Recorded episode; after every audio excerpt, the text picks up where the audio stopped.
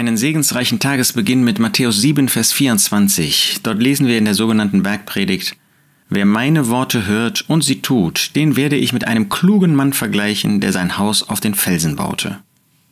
Wie dankbar dürfen wir sein, dass Gott uns sein Wort gegeben hat. Jeder nun, der irgend diese meine Worte hört und sie tut. Gott hat uns seine Worte gegeben. Der Herr Jesus hat uns sein Wort gegeben. Und er hat uns nicht nur sein Wort als eine Einheit gegeben, sondern in diesem Wort sind die Worte Gottes, sind die Worte des Herrn Jesus aufgeschrieben worden. Und wer diese Worte hört, das heißt ihnen zuhört, das heißt sie sich zu Herzen nimmt, sie in seinem Herzen verwahrt, eben um sie zu tun, der ist klug. Warum gibt uns Gott sein Wort? Doch nicht einfach, um uns irgendein Anschauungsmaterial zu geben. Das ist es natürlich, ja. Da gibt es wunderbare Hinweise, die uns äh, Gottes Handeln, Gottes Liebe, Gottes Heiligkeit beschreiben. Aber das ist mehr. Es enthält Worte, die in unser Leben hineinsprechen. Wie hätten wir uns sonst bekehrt? Wie wären wir sonst auf die Idee gekommen, umzukehren und Jesus Christus als Retter anzunehmen?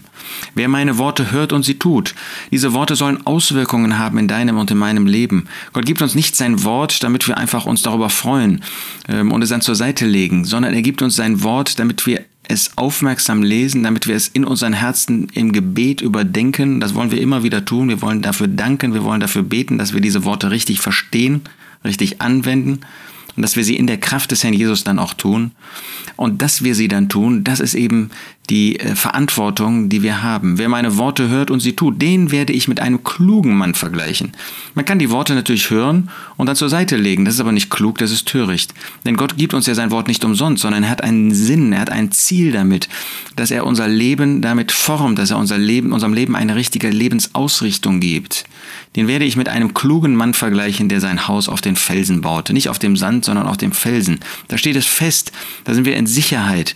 Und da ist dann unser Leben auch sicher, nämlich in der Gemeinschaft mit Gott. Das wünsche ich dir, dass du dieses Bewusstsein hast, aber auch diesen Wunsch hast und dann auch diese Konsequenz hast, das Wort Gottes zu verwirklichen. Wer meine Worte hört und sie tut, den werde ich mit einem klugen Mann vergleichen, der sein Haus auf den Felsen baute.